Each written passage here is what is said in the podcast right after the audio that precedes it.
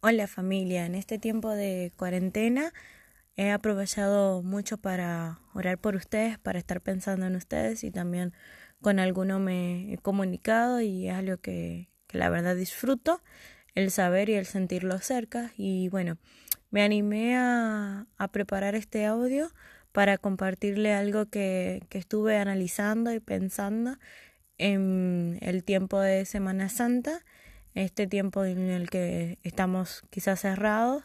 Y bueno, me, me puse a estudiar un poquito la Biblia, la, la parte de la última cena, en un pasaje que me encanta en Juan 13 y bueno, quería compartirle lo que fue para mí con la idea de que pueda servirle también a ustedes, que sea de ánimo, fue lo que Dios puso en mi corazón. Quizás es un audio un poco largo y de un tema un tanto diferente a los audios que normalmente uno recibe, pero les pido que lo escuchen porque de verdad que, que fue lo que Dios me regaló a mí y que, que quiero que sirva también para ustedes.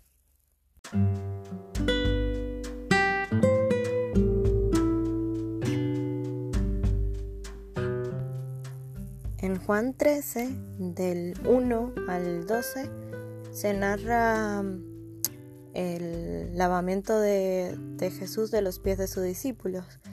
Y algo que a mí me llama la atención, o bueno, este pasaje siempre me ha gustado y me llama la atención por pensar si fuera mi último día en la tierra, ¿qué sería lo que yo seleccionaría para hacer?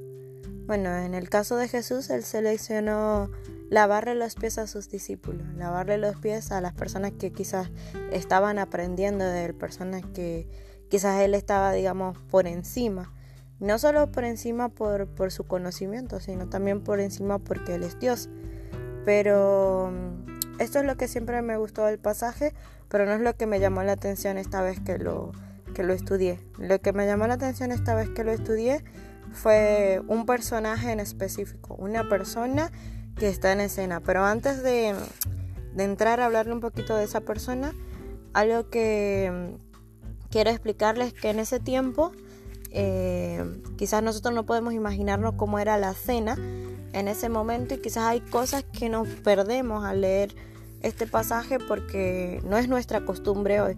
Bueno, en ese tiempo la mesa no era una mesa y una silla como la tenemos hoy en día que nos sentamos con nuestra familia, sino que era un tablón grande dispuesto en el piso y las personas se sentaban en el piso y con los pies hacia afuera un poco inclinados eh, entonces se le daba prácticamente como la espalda al que estaba detrás así que se organizaban de una manera X para protegerse unos a otros y también para darle honor a, al anfitrión y al invitado.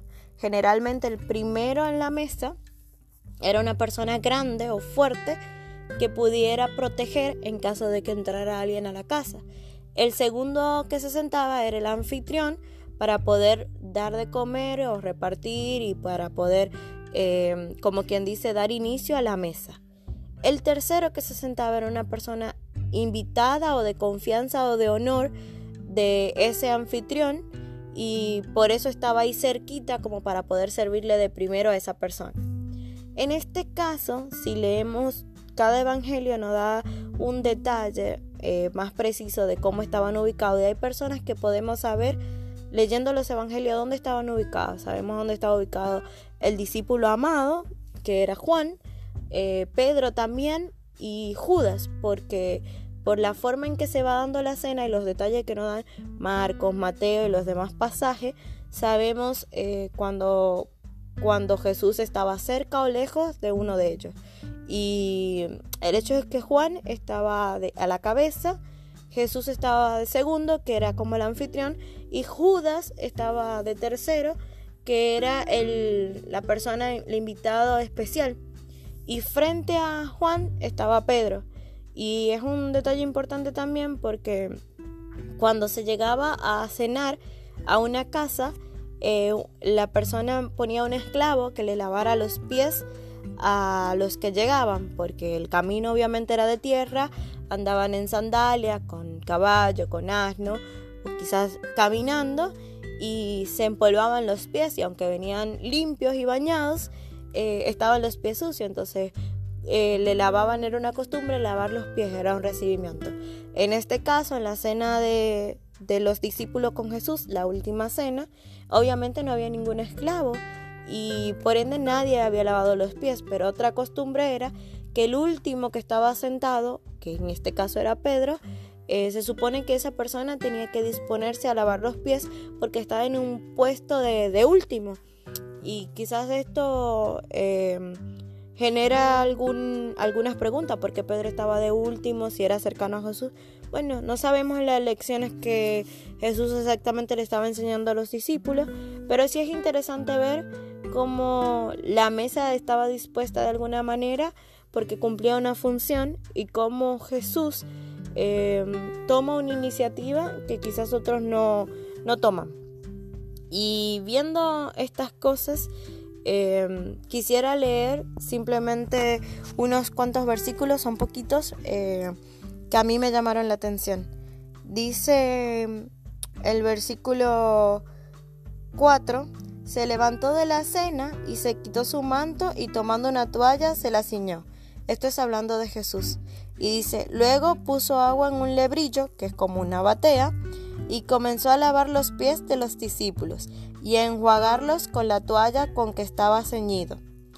Entonces vino a Simón Pedro, y Pedro le dijo, Señor, tú me lavas los pies, obviamente, porque el maestro o el Señor, alguien de altura, no debería estar en esa, en esa humillante tarea de lavar los pies.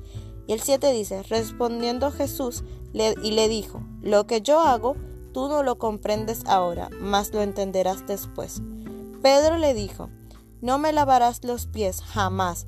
Jesús le respondió, si no te lavare, no tendrás parte conmigo. Le dijo Simón Pedro, Señor, no solo mis pies, sino también las manos y la cabeza. Jesús le dijo, el que está lavado no necesita sino lavarse los pies, pues está todo limpio, y vosotros limpios estáis, aunque no todos. Y me detengo acá, en el versículo 10. Evidentemente, lo que aquí está hablando Jesús no es de un baño, porque evidentemente todos estaban bañados, y sino que está hablando de que algunos estaban limpios y otros no en su corazón. ¿Y cómo va a ser esto que habían discípulos todos discípulos de Jesús y algunos estaban limpios y otros no. Y eso fue lo que me llamó la atención. Eh, estos personajes o estas personas que tuvieron el tiempo con Jesús, tuvieron tres años, ya ahí se estaba acabando el tiempo de Jesús, de hecho era la última cena, el otro día Jesús iba a morir en la cruz eh, por, por todos nosotros. Eh, si bien estas doce personas tuvieron el privilegio de estar de cerca con Jesús, Jesús tuvo un montón de discípulos. Y en la Biblia se habla en un, momento de 70 personas que eran discípulos de Jesús. Tuvo un montón de personas a quienes influenció, que es la palabra discipular. Pero estos doce tuvieron el privilegio de estar mucho más de cerca. Y alguien que me llama la atención es una gente que nosotros le caemos mucho a palo, que, que entregó a Jesús y que esto y que lo otro, y estoy hablando de Judas, evidentemente. Muchas veces nosotros criticamos a Judas, juzgamos a Judas, hablamos mal de Judas y mm, tampoco quiero en, este audio decir que ay que el pobrecito Judas, no, pero sí quiero ver tres cosas que me parece que Judas no, no tomó en cuenta y por las que me llama la atención este pasaje. Cuando el versículo 11 dice, porque sabía quién le iba a entregar, por eso dijo, no estáis limpios todos, Obviamente, eh, lo que Jesús dijo de estar limpio y no estar limpio era por Judas. Eh, Judas no tuvo presente tres cosas importantes. Judas estuvo con Jesús todo el tiempo, pero no tuvo presente quién era Jesús. También Judas estuvo todo el tiempo con Jesús, pero Judas no tuvo presente quién era él mismo. Y otra cosa que Judas no tuvo presente era qué era la salvación o qué era estar limpio.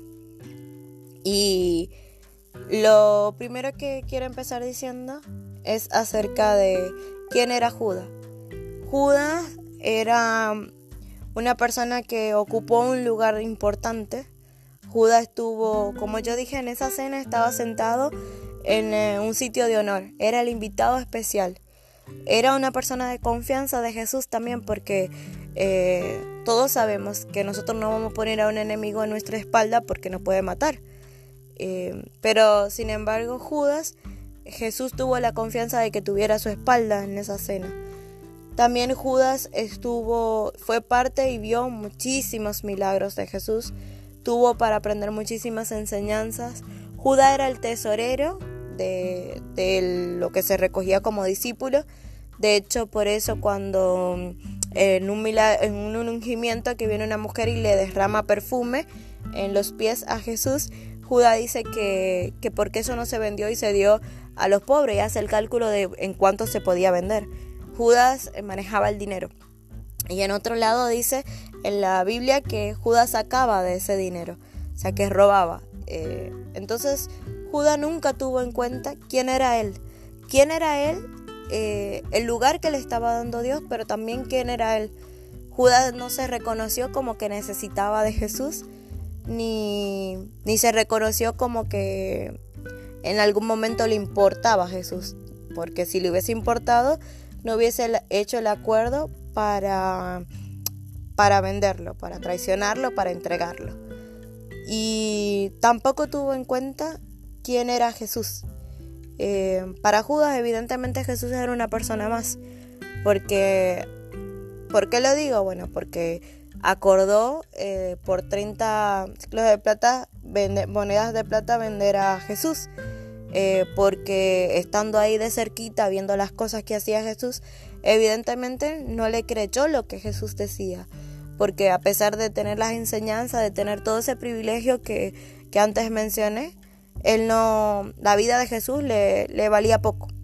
Y no tuvo en cuenta la salvación o el estar limpio. Porque si él le interesaba estar limpio, hubiese hecho algo. Y me quiero detener un poquito en eso, porque creo que nosotros, todos, ser humano, podemos ser Judas. Eh, muchas veces nosotros no reconocemos que lo que dice la Biblia acerca de nosotros. Realmente nosotros somos todos eh, pecadores, dice la Biblia, y eso lo podemos evidenciar. Desde chiquitos nosotros podemos ponerle los pies a alguien para que se tropiece, eh, podemos hablar una mentira desde chiquitos sin que nadie nos enseñe a decir una mentira. Podemos decir, yo no fui cuando se rompe algo, lo puedes ver en, un bebé. De ahí hasta pensar en algún momento enojado, en desearle algo mal a alguien en el momento de enojo, o de ahí a pelearnos, eh, hablarnos mal. Hay muchas cosas que podemos hacer y quizás muchas veces pensamos en pecado como yo no he matado, yo no he robado o, algo así pero realmente eh, dentro de nosotros, nosotros siempre nos equivocamos, somos personas que cometemos errores y esas equivocaciones, lamentando el caso, se llaman pecado. Y lo que produce el pecado es que nosotros estemos muertos espiritualmente. Y a muertos espiritualmente me refiero a separado totalmente de Dios, porque Dios es santo.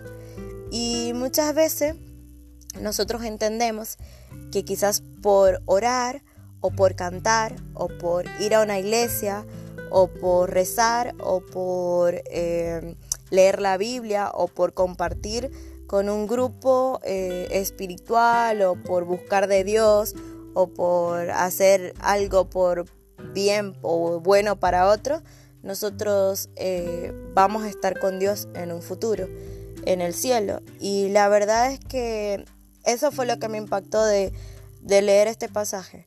Eh, Judas estuvo con Jesús, Judas tuvo a Dios cara a cara, Judas comió con Jesús, Judas vio milagros de Jesús, fue parte de milagros. Judas estuvo en la tesorería, hizo cosas por Jesús, estuvo junto con Jesús, pero eso no lo pudo limpiar. No, no, no ganó el cielo Judas por, por estar cerca, por estar eh, envuelto en las cosas. Y muchas veces nosotros podemos estar envueltos en las cosas de Dios, envueltos en la sociedad, haciendo cosas buenas, porque Judas era parte de estas cosas buenas que hacía Jesús. Pero sin embargo Judas no fue salvo. Judas, a pesar de que hizo todo eso y estaba ahí en el centro, en el medio, al ladito, eh, Judas no, no alcanzó el estar limpio como estaban nosotros. Y eso me, me hace pensar un poquito en entonces qué es necesario para estar limpio, qué necesito para, para ser limpio, porque creo que todos a la final eh, tenemos el privilegio de, conocer, de que existe un Dios. Quizás no somos como, como otros que no conocen que existe un Dios, pero a veces nos equivocamos y pensamos que, que estar cerca, que el ir a una iglesia, que el haber sido enseñado hace un montón de tiempo, o quizás ser bautizado, o alguna, hacer algo, eh, nos lleva a, estar limpio.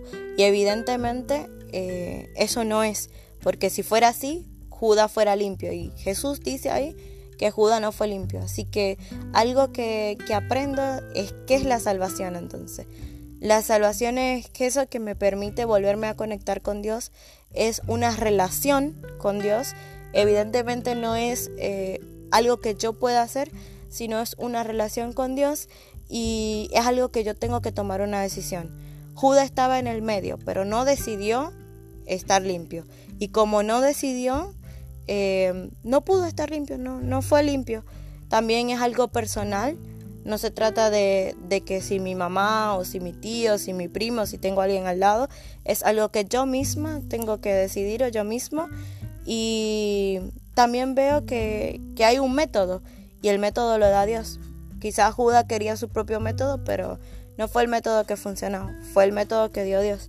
Y ahí me pregunto, ¿cuál es el, método que da Dios?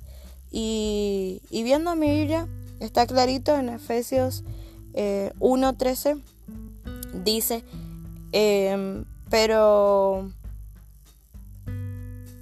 Efesios 1.13 dice, en él también vosotros, habiendo oído la palabra de verdad, el evangelio de vuestra salvación, y habiendo creído en él. Entonces, está sencillo.